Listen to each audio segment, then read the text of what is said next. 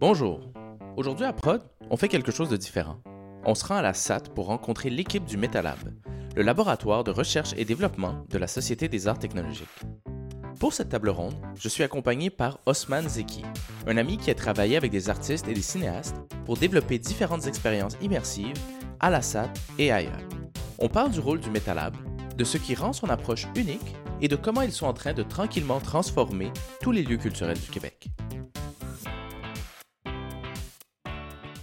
Ça me fait vraiment plaisir d'être ici aujourd'hui pour parler avec vous un peu de ce que vous faites, de votre travail, pour découvrir ce côté de la SAT que, je pense qu'on connaît peu, euh, puis qui doit être assez important pour euh, les arts numériques en général. Je vais faire un tour de table, chacun pouvez vous, présenter, puis aussi euh, vos intérêts de recherche. Ok, bah, je m'appelle Emmanuel Durand, je suis un des deux co-directeurs du MetaLab de la SAT, qui est le laboratoire de recherche en immersion, téléprésence, euh, etc.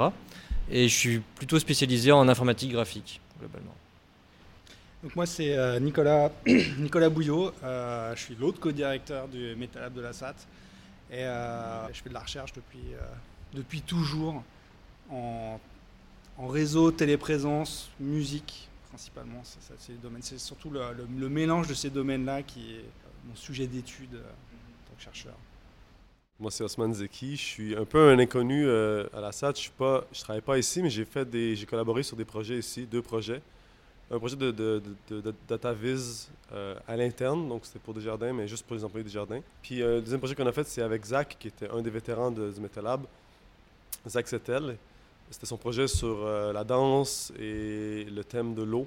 Le projet s'appelait Aquacoria, puis j'ai fait la réalisation de l'expérience immersive 3D interactive temps réel de ce projet-là, l'aspect temps réel le 3D de ce projet-là. Cool. Je pense qu'on a vraiment une belle, euh, une belle distribution euh, aujourd'hui. Ça me fait vraiment plaisir. euh, Je suis vraiment excité d'être ici avec vous. Donc, juste à vous entendre parler, il y a certains thèmes de recherche vraiment importants. Donc, il y a la, il y a la téléprésence, il y a un peu les, les- les- la télévision embarquée, ce genre de système-là. C'est quoi le, les terrains de recherche que vous avez ici à la SAT? Euh, en fait, il y a, deux, aspects de recherche qui sont principalement développés, enfin, historiquement depuis, euh, depuis l'origine, on va dire, du MetaLab en tout cas. C'est euh, la téléprésence et l'immersion. C'est vraiment les deux principaux. Donc la téléprésence, euh, bah, parce qu'à l'origine, il y avait toute cette idée de créer avec la SAT un, hub, urbain, donc un espace qui soit central dans un réseau de salles connectées, etc.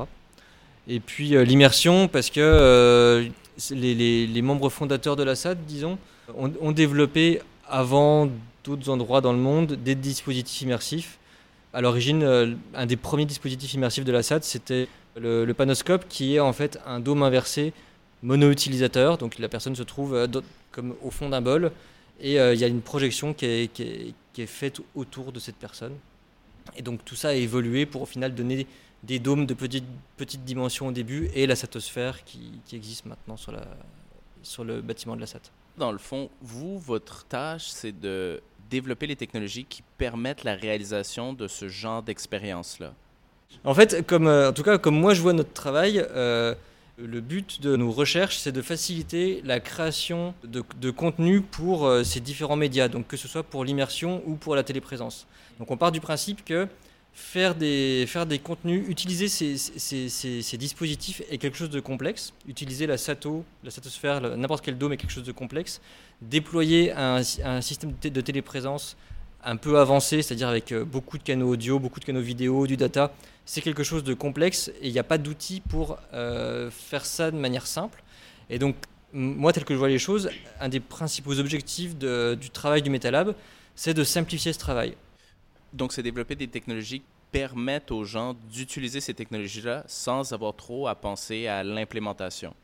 Bah, entre autres, mais pour revenir à ta, question de, départ, hein, c'est que euh, notre, notre rôle en tant que chercheur à la SAT, euh, il est pas dans, il est dans la facilitation, oui, mais il n'est pas dans, euh, on va pas débloquer les gens dans, leur, dans la production de contenu. On a un programme de recherche, donc on définit des problé- problématiques liées autour de la facilitation de génération de contenu ou, euh, des technologies, c'est-à-dire euh, euh, débloquer des problèmes technologiques, mais à côté de gens qui ne le font pas nécessairement avec nos outils, mais qui, peuvent, qui pourraient utiliser nos outils aussi ou qui l'utilisent concrètement, embaucher un artiste, avoir un artiste qui est là, le cachet, on n'a pas un cachet pour le payer pendant six mois, plein temps pour faire son travail. Et donc il y a un compromis entre le temps qu'il est capable de passer, ce qu'il est capable de produire, et, le fait de se côtoyer. Euh, de côtoyer la production et la recherche fait que naturellement euh, ça nourrit en fait bah, les, deux côtés et puis ça fait à la fois pour la production quelque chose de particulier comme par exemple la pièce Aquacoria qui utilise des outils qu'on a développés, notamment sur sa spatialisation audio. Ça, rend particulier la production parce qu'il y a une composante de recherche qui est forte dedans. Il y a des choses qu'on n'a jamais vues ailleurs en production.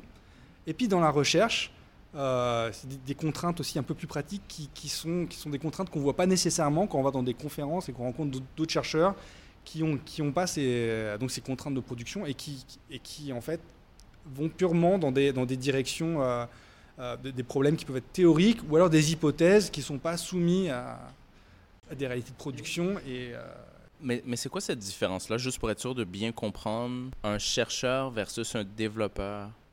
C'est marrant que tu poses cette question parce que c'est on, on, est à la SAT dans un environnement où, en tant que chercheur et en tant que développeur, on est des bêtes bizarres. C'est-à-dire que le travail de développeur est quelque chose qui est difficile à expliquer à des gens qui ne côtoient pas des, des, développeurs au quotidien. Et le travail de chercheur est compliqué à expliquer à des gens qui comprennent pas le travail de la recherche. Donc c'est vraiment quelque chose qu'on manipule un peu tous les jours. Pour moi, la recherche, telle que je l'entends et telle que je l'entends au MetaLab, c'est que, euh, et puis d'ailleurs c'est pour ça qu'on reçoit des financements, c'est on a des problématiques, on a des hypothèses, et on va euh, explorer des solutions pour comprendre, ce que, euh, comprendre si pour valider nos hypothèses, pour comprendre est-ce qu'on est capable de progresser dans une direction et résoudre des problèmes Et surtout, la recherche, c'est euh, la communication. C'est-à-dire que on, attaque un problème qui n'est qui pas résolu, on, fait des évaluations et après on a besoin de les communiquer à une communauté de chercheurs qui, euh, qui en fait font progresser un domaine. C'est quoi un peu les grands thèmes de recherche dans les arts numériques, un peu les enjeux qui sont rencontrés? Globalement, dans les arts numériques, on essaye plus ou moins naïvement de reproduire notre réalité. Euh, c'est probablement euh, une volonté d'avoir un contrôle sur, euh, sur, sur l'environnement et pouvoir faire tout ce qu'on veut dans la, dans la, dans la virtualité. Et, pour, la, pour la téléprésence, c'est la, la, temporalité. C'est-à-dire que quand on est dans des lieux, quand on est dans des lieux distants, il y a plusieurs facteurs de, de temps qui sont différents de, euh, du temps tel qu'il est perçu quand on est ensemble dans la même pièce. Là, on est ensemble, on a, on a, on a l'impression qu'on pourrait tous se, mettre à chanter en même temps, euh, en, et puis qu'on soit exactement au même instant. Même si physiquement, le, les délais de la, bouche euh, vers chacun, en fait, personne n'a exactement la même perception des événements simultanés. C'est-à-dire qu'on est tous plus ou moins en décalage, mais notre cerveau a une certaine tolérance, puis a l'impression que c'est en même temps. Donc il y a, quand on est sur des réseaux en téléprésence, il y a des lieux différents. Il y a déjà le temps de transmission de l'information entre les, euh, différents lieux qui, joue, qui fait qu'on ne peut pas avoir des événements simultanés. Donc quand je dis un événement, c'est par exemple, euh, tu tapes dans tes mains, puis c'est le son du claquement de ta main. Si on dit, euh, si, on dit, si je dis 1, 2, 3 et je tape dans ma main, et puis tout le monde doit taper au 4, personne tapera en même temps et personne n'entendra euh, tout le monde taper euh, dans ses mains en même temps parce que les délais de transmission sont, euh, sont asymétriques. donc pour le, pour le temps en téléprésence, il y a les délais de transmission, mais aussi les, décalages horaires. ça, m'est arrivé de faire avec des amis des apéros Skype. Sauf qu'on ne prend pas l'apéro à la même heure. Donc tu vois, c'est prendre commencer à prendre l'apéro à 3h de l'après-midi, c'est ta soirée, elle va plus ressembler à la même chose ce que je trouvais intéressant avec ça, c'est que c'est pas juste quelque chose de technologique. C'est beaucoup lié à la, à la temporalité, à l'expérience humaine. Fait que ça, ça fait partie, évidemment, je veux dire, c'est la SAD, de vos considérations, mais comme un peu quel rôle ça joue? C'est fondamental c'est... Tantôt, Nico parlait de la différence, ou disons pas la différence, mais disons le, la particularité de la SAT ou, comme endroit de production, mais de recherche aussi en même temps. Puis, moi, pour avoir fait un peu de production ici, tu sais. J'ai pas fait, je suis certain que je suis pas la personne qui a fait le plus de projets ici, mais j'ai comme mon expérience à moi ici. On a implémenté des idées sur lesquelles Nicolas a travaillé. Une idée d'ailleurs qui était la, spécialisation sonore sur les 153 haut-parleurs, corrigez-moi si je, me trompe, de, du dôme. Donc c'est une espèce de, setup de, de parleur qui est complètement unique. Puis comment on peut utiliser ça, nous, que, disons comme artistes, pour créer une expérience qui, qui est propre à, à ce, à ce setup-là, tu sais. Puis il n'y a pas personne quelque part dans le monde qui a créé ça pour nous, tu sais. Nous, on peut juste l'utiliser directement, tu sais. Fait que quand moi, je suis arrivé en production après leurs étapes de recherche, j'avais l'outil. C'est ça. C'est ça, ça, ça, c'est le point que justement tu parlais plus tôt où tu disais un artiste arrive, il est limité dans le temps, il y a une certaine idée de leur fournir des moyens Il n'y de. a pas nécessairement la compréhension. Moi, j'ai pas une même, même si je suis programmeur, j'ai pas une spécialisation en son, j'ai pas une spécialisation dans le dôme, tu sais. Donc, j'avais pas de compréhension du tout de comment ça fonctionnait. High level peut-être, mais pas vraiment dans, les détails. Donc, quand Zach, qui était le concepteur de ce spectacle-là, m'a dit on spécialise sur 153 parleurs, il y a des effets de Doppler, c'est vraiment. Je dis waouh, c'est fou, comment vous faites pour faire ça? Je m'imagine un scénario complexe. Mais non, il y a un engin de jeu vidéo standard qui est Unity. Puis on prend un objet qui est déjà dans l'espace, qui est spatialisé dans l'espace d'Unity, juste comme n'importe quel engin 3D, ferait avec n'importe quelle entité qui vit dans l'unité. Puis on transpose la position de cet engin-là à la position du microphone entre guillemets le plus près avec toutes sortes d'effets entre guillemets pour simuler la distance, le mouvement, tout ça. Puis ça donne, quand, quand ça passe à travers l'outil qui s'appelle SATI, ça donne comme résultat la spatialisation. Ça fait en sorte que moi, je peux juste prendre un objet, le faire bouger de gauche à droite, de la manière la plus simple possible dans l'outil que moi je connais, qui est Unity, disons, ou n'importe quel outil.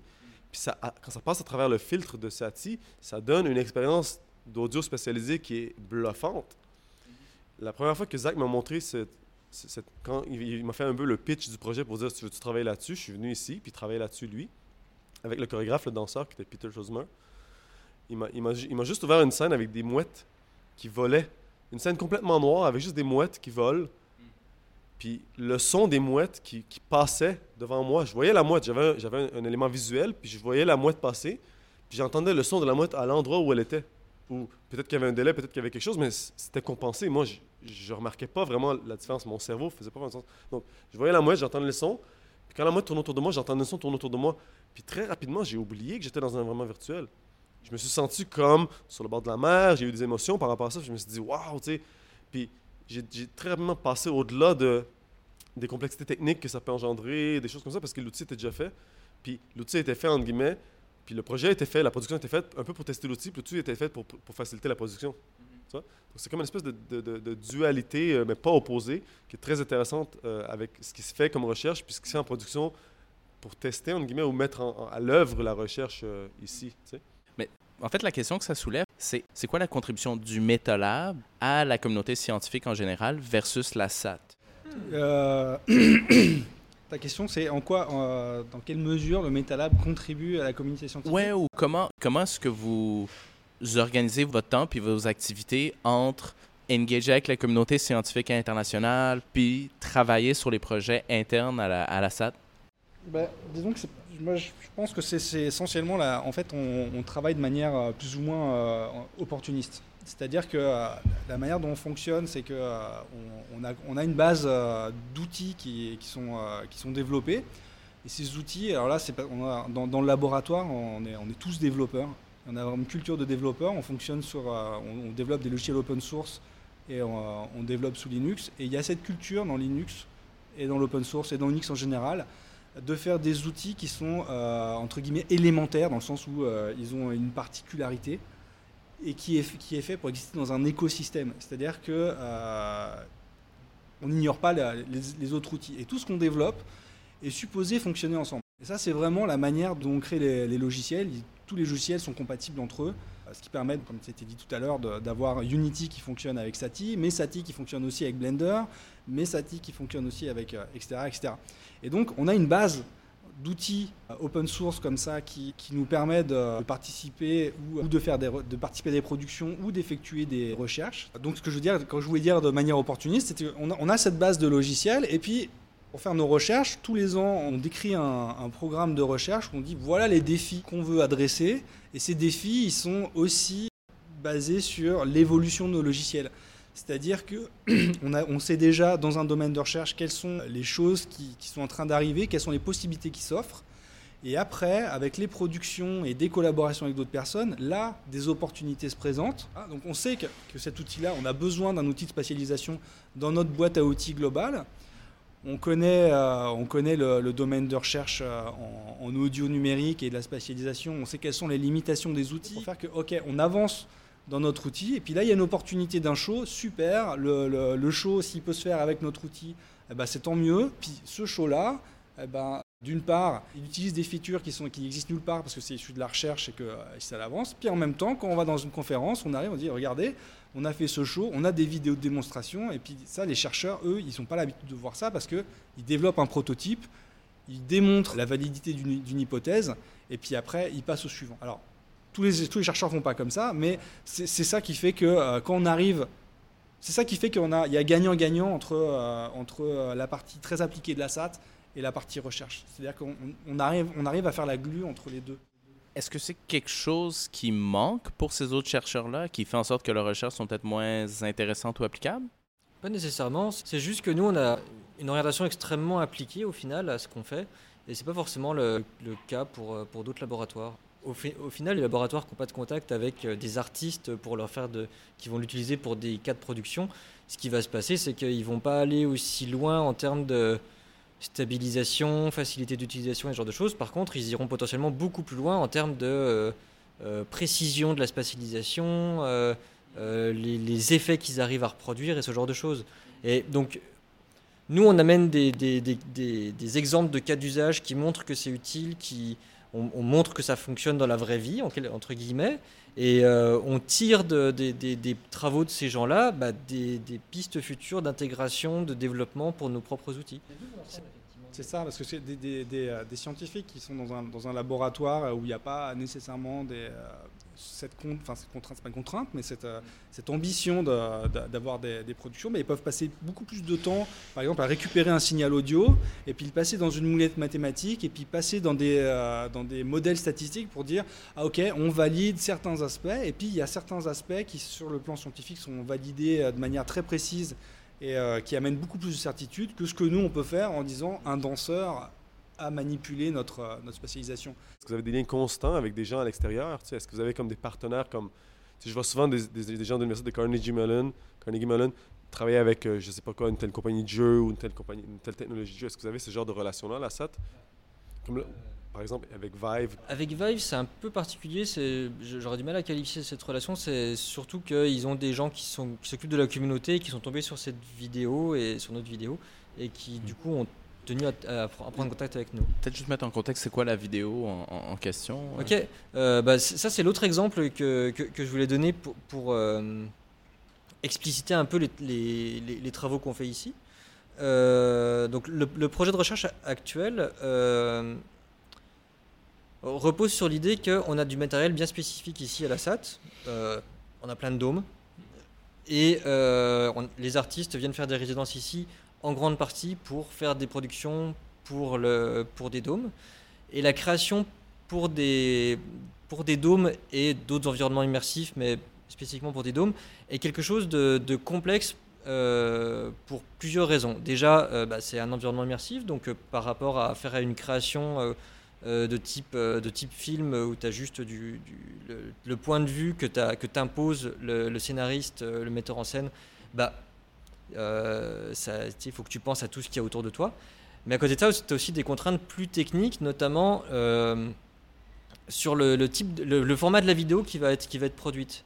C'est-à-dire que quand tu fais un film qui va diffusé sur un écran, tu fais une image carrée et tu as, le film pour ton écran. Quand tu fais un film ou euh, une expérience interactive pour un dôme, c'est pas une image carrée, c'est un autre format de projection.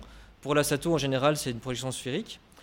La difficulté que ça apporte, c'est que euh, c'est très très difficile de se rendre compte de l'efficacité de ta mise en scène et de tes, animations et de ta scénographie, etc.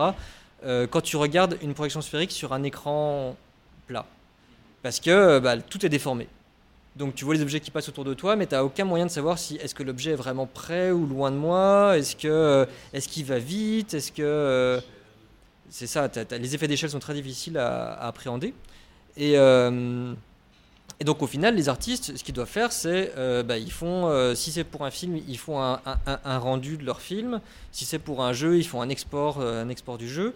Ils vont dans la Sato, ils se connectent, ils regardent ce que ça donne, ils prennent des notes, ils disent ok ça ça va pas, ça ça marche pas, ça ça marche pas. Ils retournent sur le poste de travail, ils font leurs modifications et comme ça ils ont un cycle de travail où ils oscillent entre euh, leur euh, poste de travail et le dôme.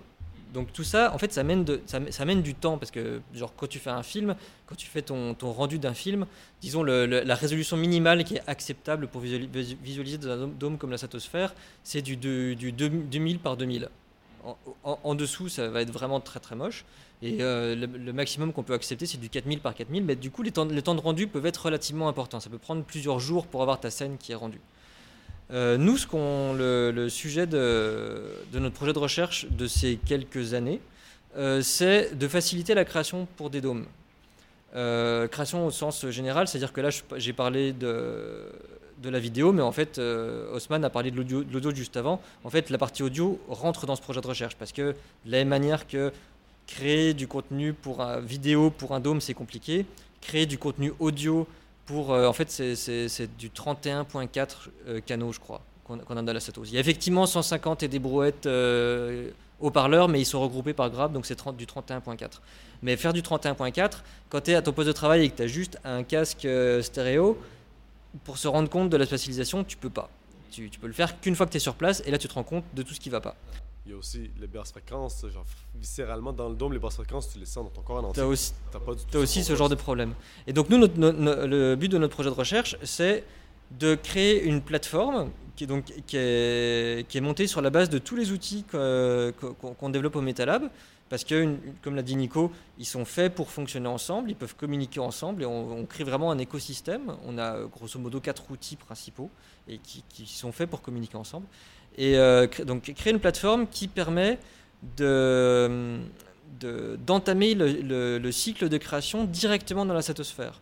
C'est-à-dire que tu commences pas à créer en étant sur ton ordinateur, à faire ta mise en scène sur ton, poste de travail et après exporter pour voir ce que ça donne dans la Sato. L'idée, et ça, rentre complètement dans, la recherche, euh, donc c'est notre hypothèse de recherche, c'est que en permettant de commencer la création directement dans la satosphère, on va réduire le- le- le- le- les, les cycles, les cycles de création et on va permettre aux artistes d'aller plus loin en termes d'expérimentation sur la scénographie. Donc, on, a monté un outil, et c'est donc exactement ce qui se passe dans la vidéo que, que, tu as vu, etc.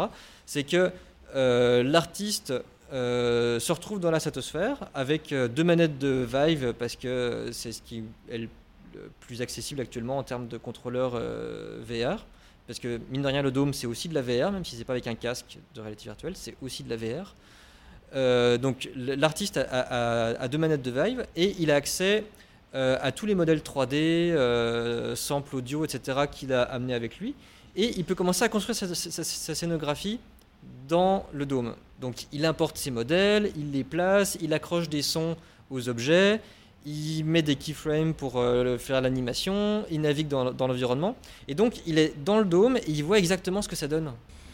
Pour avoir fait la production, puis pour avoir vécu ce problème-là d'aller-retour constant entre le 2D de ton écran carré et le, le- quasiment 4D de ton, de, ton, de ton environnement immersif, il y avait une énorme perte d'énergie, motivation, euh, temps à faire l'aller-retour. Puis aussi, il faut pas se mentir, le dôme est très occupé. On n'a pas accès à ça tout le temps. Nous, quand on a travaillé sur la Cocoria, c'était la nuit. On a fait un mois presque complet de juste travailler toute la nuit. On arrivait ici à 10h le soir, on se prenait de la bouffe, on mangeait, puis on travaillait toute la nuit jusqu'à 8h du matin parce que c'est le seul moment, la seule plage, on avait vraiment le dôme à nous. Puis même là, des fois, il y avait des gens qui venaient, il y avait des choses qui se faisaient. C'est comme. Donc, tu as une contrainte qui est. Tu dois être là-bas pour valider tes idées, tu n'as pas le choix parce que c'est l'environnement de production, tu sais. La vitesse, le son, il y a un écho dans le dôme que tu n'as pas ailleurs non plus, que tu dois prendre en compte. Les projecteurs projettent la, couleur, la lumière rebondit d'un mur à un autre, puis va, va ternir un peu la couleur d'un l'autre, donc tu n'as pas vraiment la qualité visuelle que tu as sur ton écran. Donc tu dois booster tes couleurs pour qu'il y ait une couleur encore plus vive au niveau de la saturation. Donc tu te retrouves à faire tellement d'allers-retours, surtout si tu n'es pas habitué. Moi, c'était mon deuxième projet à Cocoria, où il y avait une certaine frustration. Ah ouais, ok, j'ai- passé trois heures à faire mon animation de baleine qui se fait bouffer par un tourbillon d'eau. J'ai vraiment passé trois heures à faire ça. Je suis arrivé dans le dôme un soir parce que j'ai travaillé dessus deux jours. Puis je me suis rendu compte que mon animation ne marchait pas du tout. Le truc n'était pas en ligne comme du monde. Nous, on voulait que l'apex du dôme soit l'endroit où, la baleine rentre, mais c'était un peu à gauche. La scale était pas bon, la baleine, elle arrivait de nulle part. Le son était pas bon, tout était mauvais. Puis on s'est retrouvé à, devoir, oui, on avait quelque chose de sais, mais on s'est retrouvé à devoir refaire toute la nuit cette scène au complet. Puis moi, même si on- plus tard, vers la fin, on s'est créé des outils pour pouvoir passer moins de temps à faire ça. Puis aussi, la particularité des engins, des engins de jeu comme Unity ou de- de- de- des outils comme Blender qui sont du temps, du temps réel, entre guillemets, qui sont, que tu peux manipuler en- rapidement, les variables de ce, qui, de ce qui constitue ta scène, c'est que tu peux partir l'expérience, changer une variable ou deux assez facilement, puis dire, OK, qu'est-ce qui arrive si je mets la vitesse à 5, à 6, à 7, à 8? Puis tu pouvais voir immédiatement le résultat, euh, arrêter le playback, si on veut, revenir, puis là, mettre la valeur que tu as, trouvé qui était bonne, trouver ta valeur puis la mettre. Puis vers la fin, ce qu'on a fait, c'est qu'on on, on a utilisé un, l'o- euh, un transport de messages OSC. C'est juste un, protocole pour envoyer des messages. Puis on avait une, tablette iPad ou un téléphone mobile sur laquelle on avait fait des interfaces avec un truc qui s'appelle Touch OSC. Puis on pouvait euh, varier les valeurs, les vitesses, le volume et tout de là pour tester un peu. Ah ouais, est-ce que le son c'est mieux si on, on augmente le volume ou si on- la vitesse est plus rapide, machin, tu sais. C'est comme utiliser un contrôleur MIDI. C'est la même chose qu'utiliser un contrôleur MIDI pour jouer, entre guillemets, genre sur un effet ou un autre, ou une pédale comme sur la guitare, ou ce genre de choses-là. Puis, même avec ces outils, c'était archaïque, c'était difficile, tu sais. Donc, clairement, moi, j'aurais aimé avoir un outil où je pouvais dire, d'accord, qu'est-ce qui se passe si la baleine, ça se passe dans, l'eau à courir, donc qu'est-ce qui se passe si la baleine, ça prend 20 secondes pour passer d'un- endroit à l'autre, tu sais, dans, le dôme? On essaye. On le fait. Là, déjà, en plus, c'est sur une machine différente. Le code qui roule sur le dôme est, est sur une machine dédiée au dôme. L'audio est sur une machine, le rendu 3D est sur une machine séparée. Tout, tout, tout se communique par réseau. Donc, toi, tu es sur ton, ton laptop ou sur ta tour, tu fais ton changement, tu vas commettre ça dans Git, entre guillemets, qui est un système de contrôle de version distribué, donc distribuer le code. Tu montes en haut dans le SAT, tu récupères les changements, tu les appliques à la scène, puis là, tu l'exécutes. Donc, le, petit, disons, euh, une minute, deux minutes, trois minutes que, tu prends à, à faire ça chaque fois, sur le long d'un projet, c'est des heures et des heures et des heures. Tu as peut-être perdu 40 heures, 50 heures à faire juste cette petite manipulation-là, tu sais. Puis, si j'avais pu sauver 50 heures de plus, le projet, il serait allé plus loin, tu sais. Puis donc, je me dis, quand j'ai vu, moi, la vidéo la première fois de In situ, moi, j'ai immédiatement vu le potentiel en me disant, waouh, imagine si j'avais pu juste placer la baleine, la faire bouger. Non, 20 secondes, c'est pas assez. Je veux un effet plus massif. Je veux faire 30 secondes, 50 secondes en une minute plutôt que de faire l'aller-retour. Donc, c'est comme une économie de temps, d'énergie, euh, une une barrière de moins à la créativité euh, automatique. Mais ça, avec le HTC Vive, il y a les manettes qui sont utilisées pour créer ça, mais vous n'utilisez pas le casque, dans le fond. Tu pourrais pas avoir quelqu'un qui s'assoit, qui met son casque, qui minimalement peut avoir une spatialisation de, du dôme, puis après, il va se retrouver là, mais tu sais, il y aurait clairement pas le son, mais au moins, il y aurait un peu comme l'espace ça, l'organisation. Bah, c'est surtout un manque de temps plus que- qu'autre chose pour pas mettre en place ce genre de choses. Mais tu pourrais. Après, euh, bah, Avec le son. Et avec le son, tu pourrais aussi. Ah ouais, avec la spatialisation, mais c'est juste que ça serait tout le temps... euh, Ah bah c'est moins précis que, que si tu as les speakers vraiment derrière toi, mais il y a des modèles qui permettent de simuler ça, hein, qui sont euh, qui marchent pas pour toutes les toutes les personnes. Parce qu'on a tous les oreilles qui ont une forme différente, donc euh, ça marche plus ou moins bien, mais, mais ce genre de choses est possible. Mais en même temps, moi, je trouve que deux choses. Un, j'ai- moi, j'ai fait de la VR aussi. sais, J'ai réalisé un documentaire en VR. En VR, tu es isolé. Tu es, coupé de la réalité. Tu as, des lunettes sur le visage, puis on force, entre guillemets, une immersion. C'est forcé. tu c'est- Oublie que tu as un casque, oublie que tu un truc qui t'écrase de la nez, puis que tu peux pas respirer, puis tu as chaud. tu sais. Tandis qu'à la salle, tu rentres, puis tu pas de dispositif. Le seul euh, truc qui vient, entre guillemets, faire euh, une espèce de barrière entre toi et l'immersion, c'est la surface du dôme, un peu l'écho dans le dôme, un peu le bruit des audients autour de toi, tu sais. Puis, dans la VR, que tu peux faire un peu d'immersion, c'est intéressant, puis je veux dire, les expériences immersives VR sont quand même excellentes.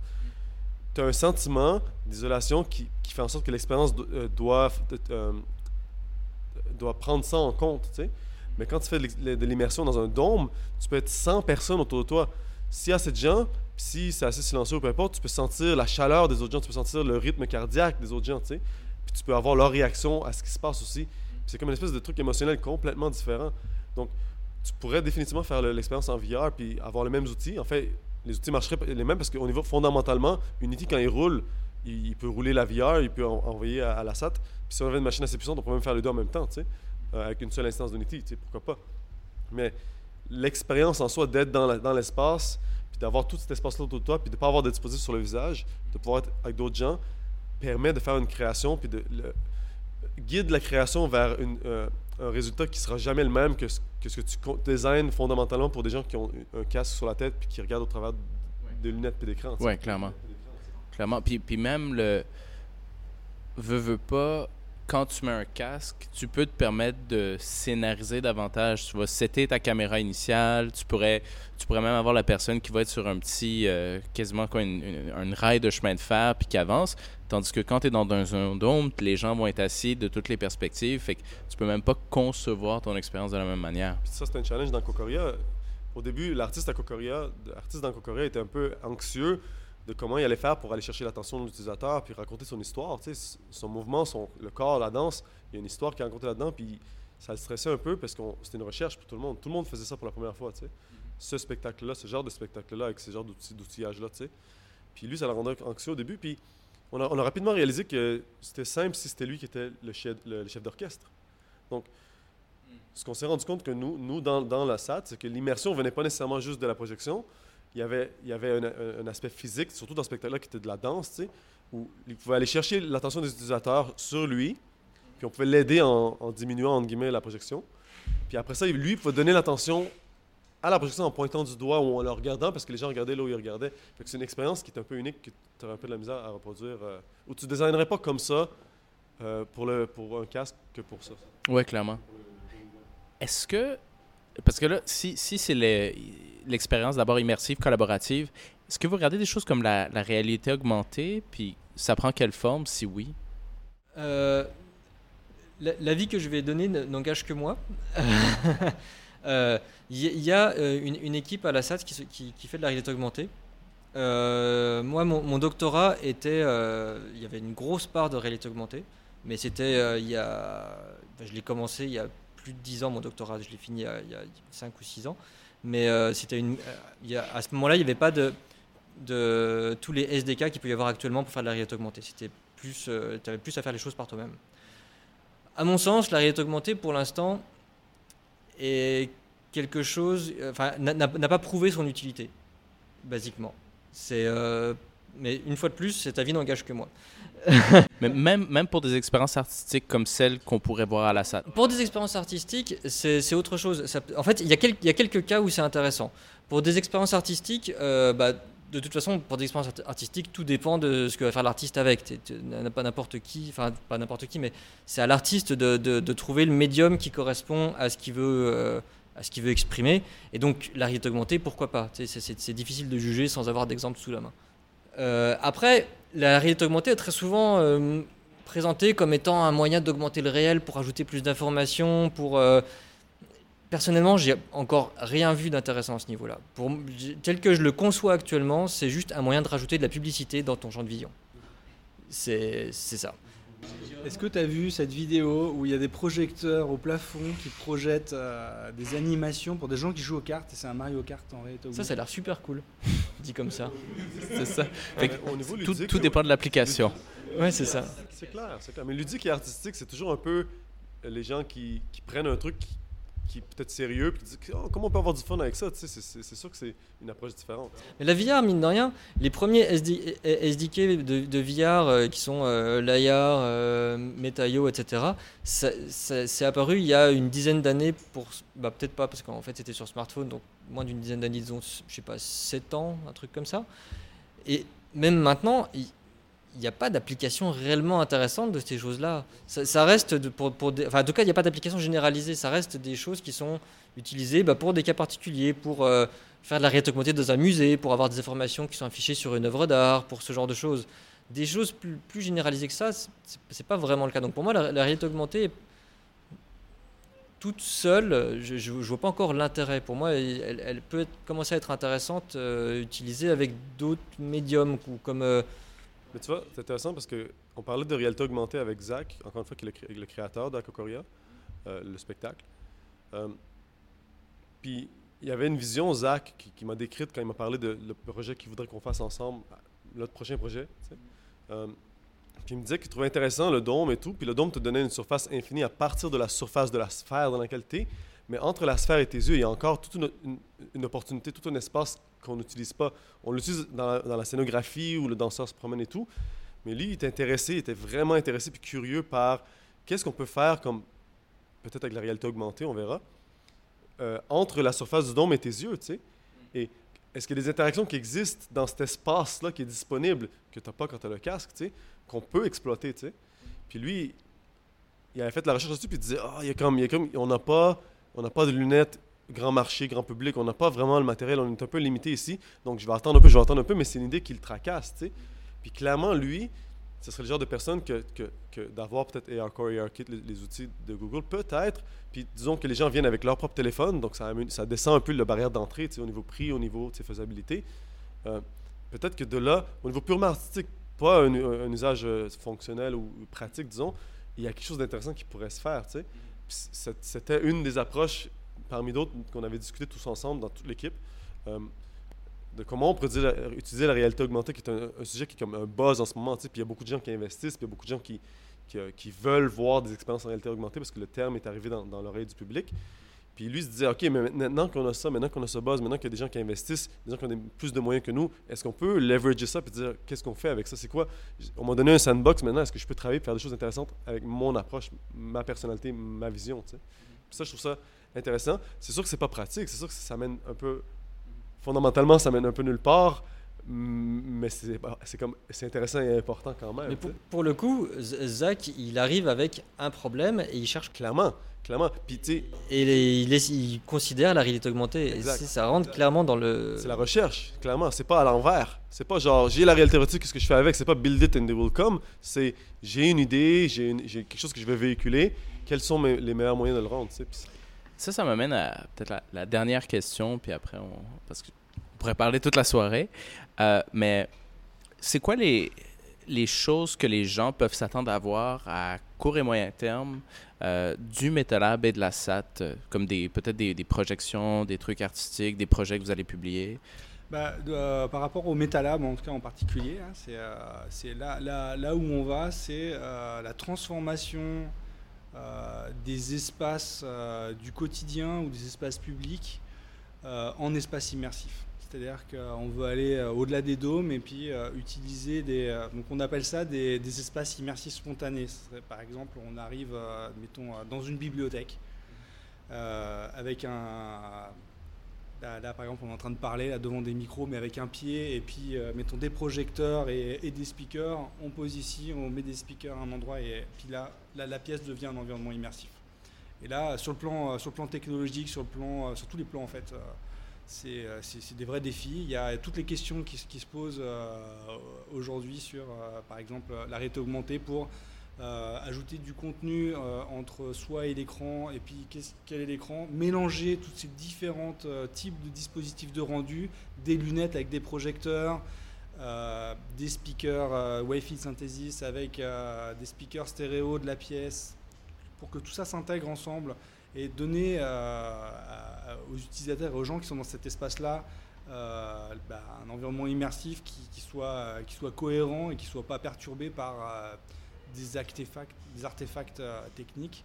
Voilà, c'est vraiment des défis qu'on est en train d'attaquer et qui sont les choses vers lesquelles on va. Fait que c'est un nouveau projet de recherche ou c'est des nouvelles applications utilisables? C'est comme, une- c'est comme, la, c'est comme la, la continuité de, de- de- de ce qu'on fait. C'est-à-dire que les, les- les- les- les défis qui, qui- qui se posent maintenant sont, euh, sont, sont- sont vraiment liés à ça. Donc, donc le MetaLab dans une bibliothèque près de chez vous, euh, bientôt? Bah, en fait, on a déjà fait ça. Oh! C'est un projet qui s'appelle Bibliolab. Ah oui, c'était où? C'était... euh, la bibliothèque Frontenac et, bah, et ici en fait. Ouais. Il, y a, il y a eu plusieurs bibliothèques euh, en, cours de, cours de projet. Ça euh, par rapport aux, produits, numériques. On a deux projets qui, sont, qui étaient des projets très appliqués. Il y a le, le projet Bibliolab qui consistait à déployer un système de téléprésence avec vidéo mapping et, et spatialisation audio entre des bibliothèques pour permettre euh, à des bibliothécaires ou des activités de bibliothèque d'avoir lieu dans plusieurs lieux simultanément.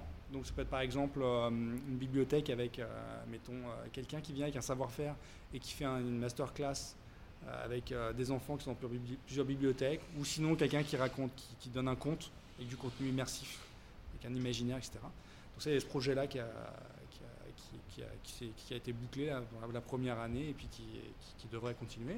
Et puis un projet qui s'appelle Scène ouverte, dont il y a une conférence de presse cette semaine, qui consiste à équiper euh, une vingtaine de salles euh, de spectacle au Québec avec euh, un équipement de téléprésence et qui permet de faire des, euh, des, spectacles, euh, des shows euh, ou des événements en téléprésence entre différentes salles. Donc ça peut être euh, des pièces de théâtre, ça peut être des pièces de musique, ça peut être des masterclass, ça peut être des conférences, ça peut être des présentations.